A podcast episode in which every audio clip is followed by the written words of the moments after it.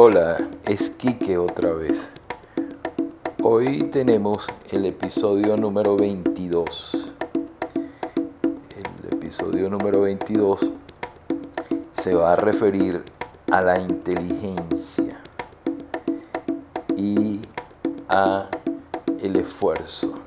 Específicamente es un tema que a mí me apasiona porque he tenido mucha experiencia con muchos pacientes y con muchas personas con quien he tenido mucho contacto y he podido seguir sus trayectorias. Quizás eh, no tenga datos precisos, datos, vamos a decir así, objetivos acerca de su rendimiento o acerca de su trayectoria, pero sí he podido observar durante esta vasta experiencia eh, que el año que viene, si Dios quiere y se me permite y puedo seguir trabajando, voy a cumplir 50 años de graduado. Y esta trayectoria de lidiar con gente joven, con niños, con gente que quiere progresar, gente que quiere superarse. Bueno, eh, tengo una, una impresión bastante objetiva sobre el desarrollo de este asunto. Bueno, en la universidad me enseñaron mucho a manejar los test psicológicos. En la época en que yo estudié se le daba muchísima importancia, como se le da hoy a los resultados de las pruebas psicológicas. Y bueno, tuve la oportunidad de formarme muy bien con gente que sabía sobre el tema y eran muy detallistas sobre la aplicación de las pruebas, la corrección, los resultados, las estadísticas. Y realmente pude tener también yo personalmente en mi trabajo particular, específicamente, la oportunidad de evaluar a mucha gente sobre el tema del coeficiente intelectual o de la capacidad intelectual. Y cada persona que venía a la, a la consulta generalmente practicaba una prueba de estas de conocimiento, de inteligencia, y no eran pruebas solamente de papel y lápiz, sino pruebas donde había que resolver problemas de habilidades específicas, con números, con eh, respuestas conductuales, con velocidad de respuesta, memoria, eh, relaciones visoespaciales, en fin, una cantidad de, cosas que, podíamos estudiar y que podíamos eh, evaluar acerca de un paciente. Y bueno, yo creo que eh, pasaría alrededor de las de 3.000 a 4.000 pruebas que yo pude realizar en mi experiencia y a, a lo mejor me quedo corto. Pero realmente y objetivamente pude medir la capacidad de mucha gente. Yo estoy en Barquisimeto, que es una ciudad, podríamos decir, pequeña, y se ha ido desarrollando cada vez más, pero el contacto de uno como profesional con la gente es más o menos constante.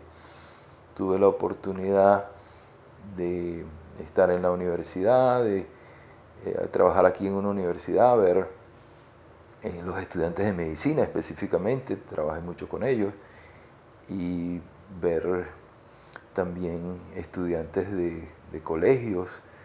Eh, tuve oportunidad de, evaluar muchos atletas y sobre todo eh, de deportes individuales.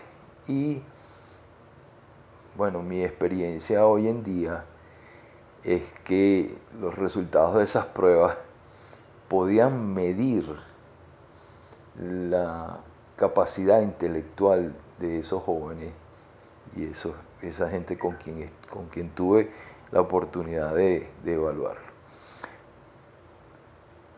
Pude ver esos resultados, pero realmente predecir el éxito de, de su carrera, de su vocación, de su profesión, no, eh, no es tan, tan fiel, el resultado no es tan eh, eh, predictivo con relación a, la capacidad de ellos después de desarrollar sus habilidades, de aplicar ese conocimiento intelectual, esa capacidad de resolver problemas, no es tan predictivo.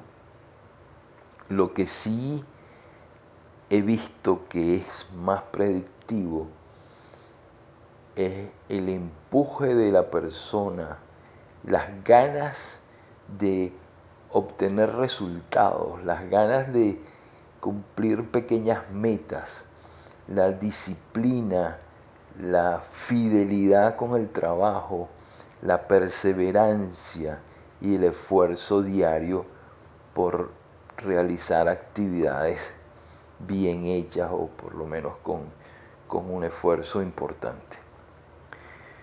Yo recuerdo mucho una, una señora que cada vez que me veía, bueno, me veía como cada seis meses, una vez al año, pero estuve en como un periodo de, de tres o cuatro años, ella cuando me veía me decía, mira, te voy a traer a mi hijo para que le hagas una evaluación, porque es demasiado inteligente. A mí me sorprende todos los días la capacidad de ese muchacho. Pasaba un año y ella no me lo llevaba, no, tenía contacto conmigo, no, no, pasaba nada, ella no, no, no me lo llevaba para que yo hiciera esa evaluación. Pero el próximo año me la volví a encontrar. Y cuando me la encontraba me volvía a decir, bueno, mira, oye, acuérdate, tengo una necesidad muy grande de llevarte a ese muchacho porque yo quiero que tú lo evalúes, porque cada vez que yo lo veo, ese muchacho me, impresiona muchísimo eh, su capacidad. Tal. Bueno, bueno, así pasaron los años y nunca me lo llevó a a que le hiciera una evaluación objetiva de realmente aquello que ella, esa percepción que ella tenía sobre, sobre el muchacho. Bueno, pasaron los años y después de todo eso, bueno, pude ver y pude palpar que realmente ese muchacho no sacó ningún provecho de esa capacidad intelectual que supuestamente tenía. Y bueno, no es porque eh, yo quiera, vamos a decir así, descalificar que es el criterio que tenía la señora. Probablemente sí, el muchacho debe haber sido muy inteligente, muy capaz. Pero tal vez ser ordenado, ser disciplinado, hacer el esfuerzo por prepararse, utilizar aquel pretendida eh, brillantez que tenía ese muchacho no fue puesta en práctica. Y realmente los resultados no es que, no es que sea ningún problema o que tenga algún problema o que sea una dificultad muy grande que haya tenido, no, no, en absoluto, es una persona normal y corriente. Pero para todo lo que ella decía y todo lo que ella hablaba del muchacho, pues no, no tuvo ninguna, no sobresalió en ningún aspecto conocido o, un aspecto observable objetivamente.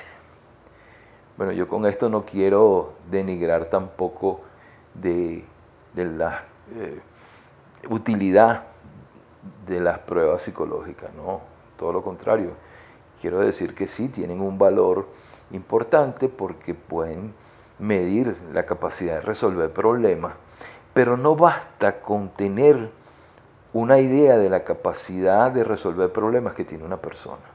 Lo más interesante de todo es ayudar a los muchachos a que vean que el esfuerzo, la constancia, la dedicación, el orden del trabajo es lo que verdaderamente va a funcionar. Quiero eh, también darles otra, otra experiencia que tuve. Yo este, tuve la oportunidad de tener mucho contacto con, con deportistas. Y bueno, me gusta mucho el deporte, yo, yo amo esto del deporte y, y me gusta mucho pensar, trabajar y ayudar a gente que tiene necesidad de mejorar en sus deportes desde el punto de vista mental. Y bueno, conocí a un muchacho que realmente no tenía mucha habilidad, no eran muy habilidosos, no era un muchacho que, que tuviera facilidad de destreza o que tuviese una percepción especial para, para captar eh, el deporte, lo que se tenía que hacer en el deporte. Su habilidad no era sobresaliente, más bien eh, era poca su, su habilidad, su destreza en el momento en iniciales, en sus momentos iniciales, pero amaba el deporte, amaba el deporte que practicaba y específicamente se dedicó a trabajar en ese deporte. Bueno, al cabo de un tiempo eh, se fue desarrollando, se fue desenvolviendo su familia, una familia muy bien estructurada, una familia muy, muy estable, muy funcional. Lo ayudaron mucho, hicieron grandes esfuerzos para que ese muchacho eh, pudiera seguir con, con su deporte, específicamente la esgrima, y él fue desarrollando esa habilidad, desarrollándola, practicándola, iba al gimnasio, eh, hacía sus dietas, hacía todo lo que tenía que hacer para lograr cada vez mayor aprendizaje de su deporte, mayor destreza, mayor desarrollo de sus habilidades y logró puestos muy importantes en su competencia deportiva, específicamente la esgrima. Bueno, ¿qué es lo que nos demuestra esto? lo que nos demuestra esto que el trabajo diario, el esfuerzo constante, aunque sea de unos minutos, pero bien organizado, bien hecho, bien trabajado, es lo que hace que la persona se destaque y que la persona sea eficiente en la actividad que haga, ya sea estudiar, ya sea un deporte, ya sea una disciplina de cualquier cosa, así sea cocinar, así sea diseñar eh, ropa, cualquier actividad que una persona normal y corriente, con sus capacidades normales y corrientes, se dedique a trabajar en esto, va a desarrollar una gran habilidad. ¿Y en qué nos basamos desde el punto de vista más científico, vamos a decir así, desde el punto de vista del desarrollo del sistema nervioso? Bueno, es que las neuronas van uniéndose y van haciendo caminos, van haciendo asociaciones que van fomentando que el sistema nervioso cada vez se adapte más a la disciplina que está realizando la persona. Este, eh, este punto que hemos hablado anteriormente, que se llama neuroplasticidad, es un hallazgo muy importante de la ciencia. Antes se creía que, que la gente nacía de una manera y que su desarrollo del sistema nervioso no iba a cambiar, que tenía el mismo número de neuronas, que las neuronas no iban a aumentar, que la persona no podía tener un desarrollo. Y se ha demostrado con muchísimos estudios cómo zonas del cerebro aumentan sus conexiones neuronales y eso se debe al aprendizaje. Y se han tomado muestras importantísimas a través de procedimientos científicos que pueden medir la cantidad de conexiones que hay o, el tamaño de una zona del cerebro que aumenta debido a las conexiones que se hacen. Y se puede observar objetivamente este cambio. Entonces, ¿qué nos indica la ciencia? Que el cerebro se adapta, el sistema nervioso se adapta, así como se adapta el cuerpo a ciertas y determinadas funciones, así también se adapta el sistema nervioso. Y el sistema nervioso es el que va a dirigir esos aprendizajes, esas conexiones que se van a establecer. Pero lo fundamental para que esas conexiones se den y aumente esa capacidad de conducción en esas zonas del cerebro, se debe básicamente a la práctica, básicamente al trabajo, al esfuerzo, a la constancia. Y esto hay que entenderlo muy claramente.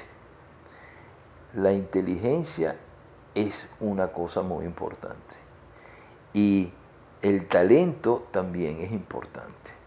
Pero ni la persona talentosa ni la persona inteligente va a desarrollar ese talento o esa capacidad cognitiva si no hay un trabajo constante. Ahora ustedes me dirán, bueno, ¿y cómo hacemos nosotros para que nuestros hijos sean constantes y sean eh, trabajadores, se hagan esfuerzo, tengan una determinación para el logro en determinadas actividades. Bueno, ese es un trabajo que no hay una respuesta desde el punto de vista científico, un procedimiento.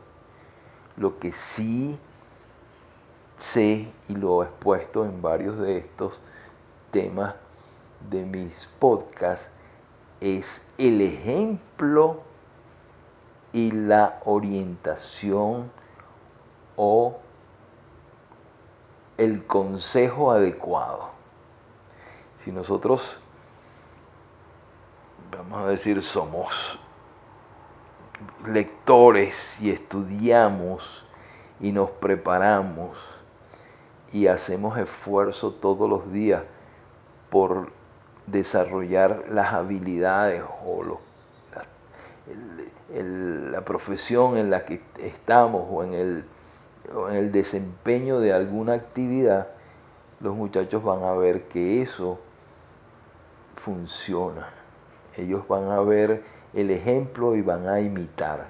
Y también a través de consejos. Porque también pasa que muchas veces hay un familiar que es muy destacado en un área y que ha hecho un esfuerzo muy grande y que trabaja todos los días por desarrollar esas habilidades y por ser cada vez más capaz en lo que está haciendo, pero hay parientes, familiares, hijos, hermanos que no se preocupan por eso. Entonces, es, eso depende mucho de cada quien, de el ímpetu que le da a su comportamiento para el logro de meta, para el esfuerzo que realiza para la determinación que quiere realizar. Entonces, es un trabajo o es, es también una postura, una posición, una actitud que hay que tener frente a las actividades. Es importantísimo esto. Yo no tengo datos científicos específicos sobre esto, porque eh, no hemos hecho estudios, yo particularmente en esta área, pero lo he observado, lo he leído, he escuchado de autores, he revisado revistas científicas donde hablan de este tema y cada vez se resalta más, cada vez se resalta más que el esfuerzo, la dedicación, el trabajo bien organizado, la práctica deliberada, la práctica bien inteligente y bien estructurada es la que lleva al manejo específico, al, podemos decir, al éxito, aunque el éxito no se puede medir en una sola variable, pero podemos decir que la persona que realmente se destaca en una actividad es esa persona que lucha todos los días por prepararse mejor, que hace un esfuerzo, que es constante, que hace un trabajo bien organizado para lograr metas. Bueno, este es el tema que yo quería traerles hoy, es un tema que me, que me fascina, es un tema donde creo y tengo mucha fe en lo que se puede lograr y lo que puede lograr una persona, pero no es a través de procedimientos rápidos, de técnicas rápidas o de,